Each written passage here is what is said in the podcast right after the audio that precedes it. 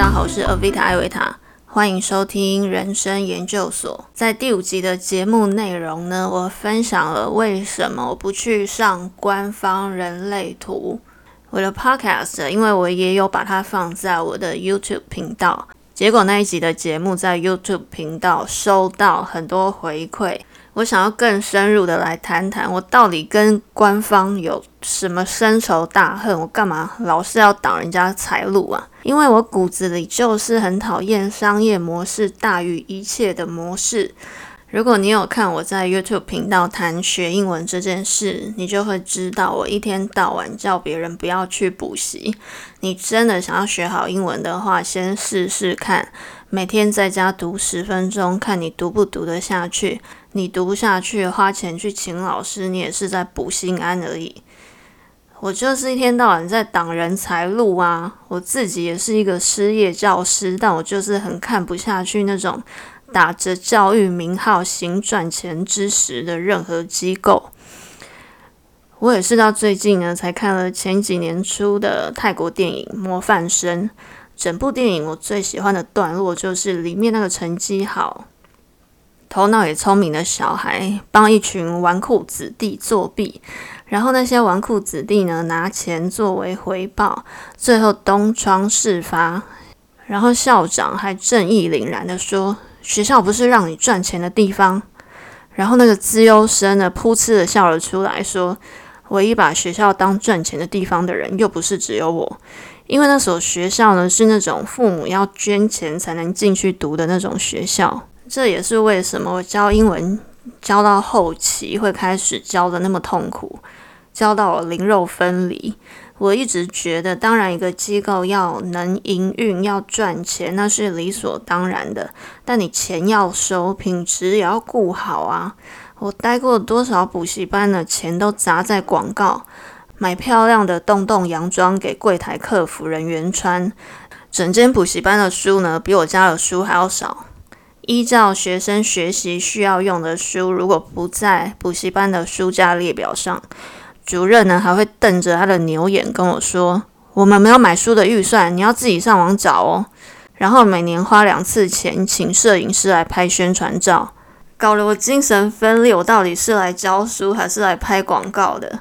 然后刚刚谈到作弊这一件事情，如果作弊的定义是告知某人答案。如果说这样算是一种作弊的话，那考前猜题算不算是一种作弊呢？我一直觉得现在的学习方法太多时候真的已经变得非常扭曲了。例如写英文作文，最大的重点应该是要有逻辑化的呈现你的想法。所以，第一个你要有想法，第二个你要有逻辑。但现在这一种为了考试而上课的这一种准备方式呢，它就是依照模板告诉你一二三，你第一个想法怎么样，第二个想法怎么样，第三个想法怎么样？你到底是会因此而越来越有想法，还是会因此越来越没有想法？就连说话的方式也都有模板可以套。当别人跟你说什么的时候，你就这样对应。那真的是你想要说的话，真的是你会有的反应吗？好，我不小心呢又开始抱怨了。反正我现在已经剩下最后一根脚趾头在补教业了。我非常期待等我完全脱离之后，还有更多的想要来抱怨，所以这个话题我先保留一下。总而言之呢，我的想法很简单：要赚钱，你要给出去的品质也要好。为什么学生跟补教这个系统一定要站在对立的两面？这是我一直以来的疑问。学生来补习班也会觉得啊，你们就是想要骗钱。像我们之前补习班的系统是，每次遇到廉假的时候，只有国定假日那一天会停课。好，所以我会遇到一种情况哦，就是学生他们在放年假，但我还是要继续上课。那这一天来上课的学生，他们就会来抱怨说，年假为什么课还要继续上？补习班就是想赚钱，想害我们上不到课。然后当我提醒放假那一天的同学，当天我们是没有课程的，我们的课程就是顺延。然后这一天的学生也会抱怨说，哈，为什么不上课？补习班就是骗钱，像这种叠对叠的关系，我觉得就是很莫名其妙。我发现，在 Podcast 的说话呢，真的是会比较没有界限。因为我接下来要说的话会得罪人哦。你想想看，你去补习班问课程，那些在第一线的，就是 whatever，你称他们是专员或者是顾问，他们真的有语言学习的专业吗？等到学生缴了钱交到我手上，我再跟学生重新讨论，你想要来学什么？你为什么要去考这个试？你是不是根本就不应该来准备这个考试？然后有好几次我跟学生聊完之后呢，对方发现其实自己真正需要的根本就不是来上英文，而是回家好好的思考自己人生的方向。很多人会因为对未来感到迷惘，想要进步，最简单的方式就是看向自己的弱点，然后花钱，然后就只是花钱而已哦，并不一定花钱了就会进步。当你对你自己的英文没有信心的时候，然后你走进一家补习班，你所说的每句话都会成为对方推销的重点。怎么可能会没有适合你的课程给你上呢？就好像当你对自己的皮肤外表没有信心的时候，就很容易成为直传销业务眼中的肥羊啊！我从过去的教学经验上看到的是。当你一直放大自己的缺点，那并不会让你变得更好。你应该是去找到让你有成就感的事，再从那当中去发展、去培养。所以我非常厌恶那种放大你的缺点来促进你消费的那种行销方式。这就是我非常深恶痛绝的事情。什么机构都变得非常商业化。那我第二个痛恨的东西呢，就是权威这个东西。会莫名其妙称自己是官方，到底是哪里来的资格？是上天挑选你们的吗？就因为你们公司开的比较大，就要打压其他也是对人类图有兴趣、也有天分的解读者？就因为你们有比较多的媒体的资源，硬要灌输别人官方才是正牌，那其他是怎么样？其他都是杂牌，是仿冒的吗？可是为什么偏偏官方出来的？我先说，这只是我个人经验。就是偏偏只讲一些很扁平的资讯，然后你就要说，只要不是你们家出来的，都是在侵犯你们的智慧财产权。只有你讲的人类图才是人类图吗？为什么要有这种想要垄断所有相关知识的意图？说自己经过认证，那到底是谁在认证？不过就是有出钱的给收钱的人认证吗？这样子公信力何在？难道这世界上有大间的补习班就不能有私人的家教班吗？我讨厌的是这种我们才是正牌的这种态度，并没有想要针对官方的任何一个人。在之前的内容我也有提到，村上春树是我最爱的作家之一，他说过的一段话呢，非常令我动容。他在二零一一年呢得到耶路撒冷文学奖，颁发奖项的以色列政府当时备受国际和平团体的批评。村上春树在日本国内呢也承受了很大的压力，认为他不应该出席领奖，应该要以行动表示反对以色列政府的军事行动。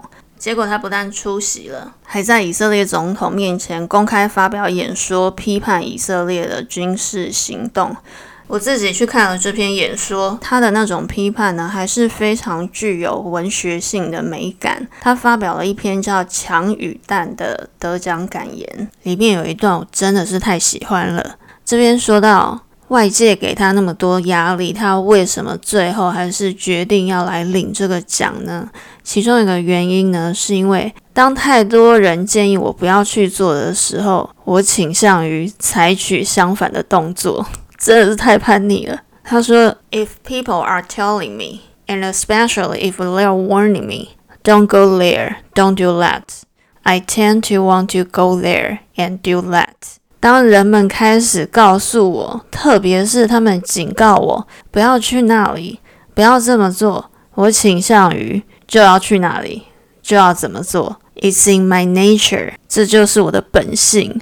我怎么觉得他就是在说我啊？They cannot genuinely trust anything they have not seen with their own eyes or touched with their own hands。我们就是不能相信任何没有经过我们眼睛亲自看到的东西，没有用我们的手亲自触摸过的东西，就是叛逆啦。我超爱。那他在这一段演说里面最有名、最有名的一句话。他说：“Between a high solid wall and an egg that breaks against it, I will always stand on the side of the egg。”在一道坚硬的高墙和被这面高墙击破的蛋之间，我会一直站在蛋的那一边。我今天讲到这个主题的时候，又把这篇演说拿出来读一下，又读到我快要哭了。这面高墙指的就是体质。然后我发现呢，这应该是我火星双鱼的影响。现在讲的是星座，火星就是一个人的行动力。怎么样的事情容易引发你的行动力呢？双鱼就会引发我的行动力。双鱼可以代表受苦、弱势的那一方，不就是那颗蛋吗？所以我一听到这段话，我就被感动到不行。我就是每次都会看到那脆弱的蛋，然后想着要与那面墙对抗。摆了位，我发现我跟村上春树怎么可以那么心灵相通？是因为他的六十一号闸门接通了我的二十四号闸门。这边又小小提到一下人类图，六一接二四是一条探寻真理的通道。我发现我跟好多我喜欢的作者都有接通这一条通道，怪不得那么心灵相通。然后一边看他们的书，一边探寻真理，真的很神奇。总之，我那个时候看到村上春树的这一篇演说，我就觉得我真的是没有白爱你这么多年。讲太多英文呢，又会变成英文教学频道，所以呢，我决定把村上春树的这篇演说另外做一集。我最近呢又开了另外一个 podcast 的节目，专门来分享我读英文书的阅读笔记，大家可以去搜寻一下艾维塔的英文阅读笔记。我最近在分享的书叫《Think Like a Monk》，中文书名叫做《僧人心态》。不一定想要学英文的人才能听，因为我会重点的分享几句我读到的原文，然后我会用中文解释，所以一定是可以听得懂的。我现在也是在尝试很多的方法，要怎么样分享我的读书心得。因为我一直认为学习不一定是要有一个威权式的老师一直在台上教你什么。大家应该都听得出来，我是有多想脱离老师这个身份。我只想要分享我的所见所闻。如果我所读的刚好你也有感触的话，那当你对我读的东西、我谈的事情产生兴趣，我相信学习自然而然就会发生了。再回到刚刚补习班的话题上，我今天一直用各种不同的例子来 diss 补习班跟官方。我看过很多学生哦，明明英文程度就已经够好了，好到可以自学的程度了，但是还是会回来求助于补习班这种传统的上课方式。上了之后呢，又觉得对自己没有帮助。我认为第一个有可能的原因呢，是因为对自己不够有自信，不认为自己有自学的能力。那你说没有自信该怎么救呢？记住这个关键，不是要等到你够好了，你才会拥有自信。拥有自信的人是可以接受自己缺点的人，可以接受自己拥有一定的缺点，但是还是可以愿意去不断努力的去尝试的人。自信心就是这样建立起来的啊！你知道你错了一两次之后，并不会怎么样，因为你有出错的时候，但是你也一样会有做的还不错的时候。第二个就是我们的环境太少鼓励学生主动学习了，所以我会希望可以提供除了补习班那种传统上课的方式以外，一个新的不一样的共学态度。没错，学习就只是一种态度跟习惯而已。每个人都有自学的能力的，只要你对这世界还有兴趣。接着就要讲官方人类图了，我不喜欢的是那种。我们才是正的，其他人都是偏的的这种态度。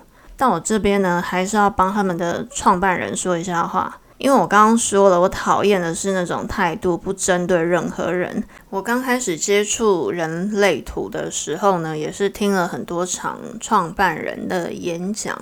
我认为他出发的角度是，因为人类图这门知识。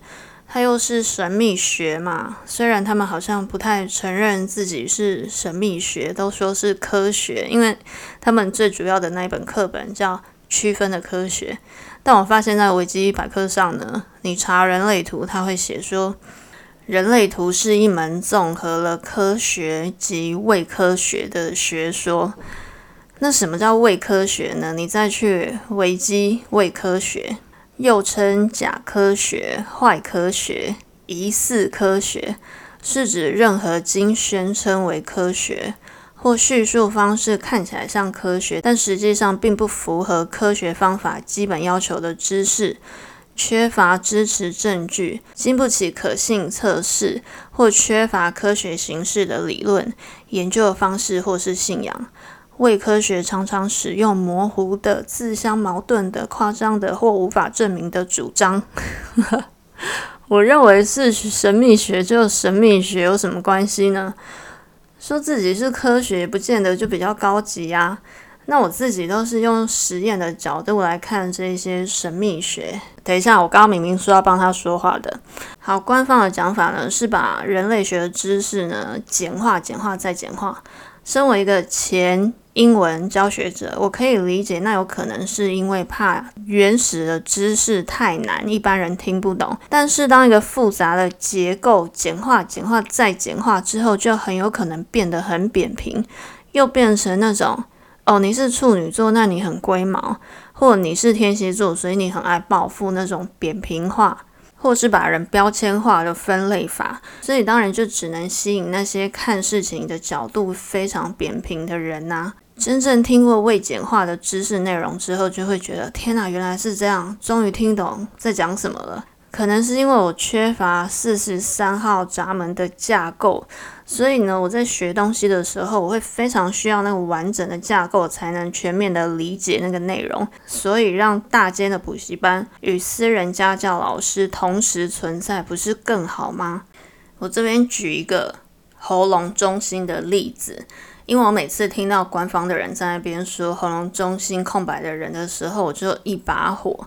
他们又在那边二分法哦，你喉咙空白，你喉咙没能量，哈，没能量什么意思？我一天到晚上课都在说话，什么叫没能量？或者是我看过一段叙述说喉咙空白，讲话断断续续。我听你在放屁。我上课被抱怨最多的就是讲话讲太快。By the way，我就是喉咙空白的人。世界上百分之七十的人喉咙是有定义的，百分之三十是没有定义的。你觉得有可能是世界上百分之七十的人比较会说话，口才比较好，讲话不会断断续续，然后剩下三十 percent 的人讲话没能量，讲话很卡，这样吗？你觉得有可能吗？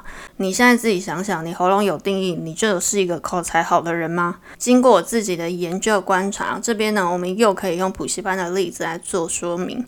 我之前的同事专门教团体班的，而且他很会教团体班，有一点像是以前南洋街那种名牌老师，因为他们上课都是大班，没有上到课会需要补课，也因为这样呢，他们上课的内容都会一模一样，连笑话都一模一样。这比较符合叙述的稳定运作的模式和说话方式。那像我就真的完全没有办法。我每次上团体课一样的内容，我每次讲的东西都不太一样。所以后来我就渐渐发现，其实我比较适合小班或是一对一，因为我可以用不同的方式讲解，我可以弹性的说话。面对工程师呢，我就举工程师可以听得懂的例子。面对小孩呢，我就用小孩可以听得懂的语言，没有哪一方是比较好。如果你的程度适合上团体班就好，那你就去找固定上课方式的班级。那如果你上课就是很会晃神，或者是你的程度根本就不用上中等程度的团体班，你就会需要一对一或者是弹性式的教学，或者是。这是我最鼓励的，你根本就可以自学。再来，他们给空白喉咙的建议是：人家邀请你说话，你在说话。这边呢，我要一个深呼吸，不然我情绪要上来了。难道这世界上不就充满了只知道自己一直狂说话，而且又不停打断别人，不会想要邀请别人的人吗？我觉得有可能是因为我职业的关系，我本来就还蛮会注意大家在说话的时候有没有哪些人他其实想讲，但他没有机会讲话。再加上我刚刚说的火星双鱼，我本来就比较会注意那些没有机会说话、没有话语权的人。但这世界上大部分的人就不会这样啊。那你还要我们等别人邀请我们？我们是要等到何年何月啊？是有多想讲话？这是我身为空白喉咙的心底的怒吼。什么叫做我没有能量？明明就是这世界上充满了一堆爱打断别人说话的人。可能是我这段时期的职业倦怠。我觉得每天来找我说话的人都只是想要问我问题。然后当我想说话、想要跟人家分享的时候，永远都不会有人听到我想要说的话。我想这就是空白喉咙所拥有的匮乏感吧。这种匮乏感就是每个人都是有问题才要来找我。我有问题，我想要诉苦的时候。别人永远都听不见，也听不懂。直到有一天呢，我突然想通，在这边也可以跟也许也是空白喉咙，也感觉被忽略的你分享。当别人问你的时候，你是有选择的，你也可以不要回答。我想通这点之后呢，我突然觉得豁然开朗。其实我还是有选择权的。而且我这样一想通，这样一实验之后，我发现，哎，旁边的人真的可以听到我说话了，诶，讲的好像我是什么灵体一样。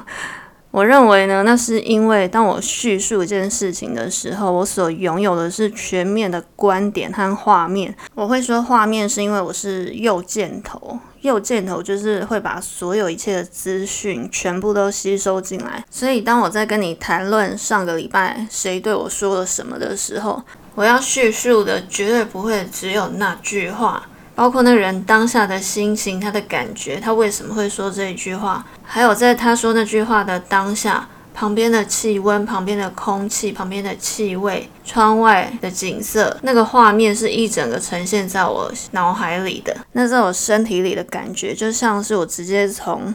荧幕里面看到那个完整的画面，那个时候天空有多蓝，那个时候温度是怎么样，所有非常细微的资讯都在我的身体里面，所以我一下子讲太多，别人是吸收不了的。这个时候就明白，是我给的资讯量太大了，所以不是他们听不到，也不是因为他们要忽略你。所以之后呢，我就稍微改变了我说话的方式。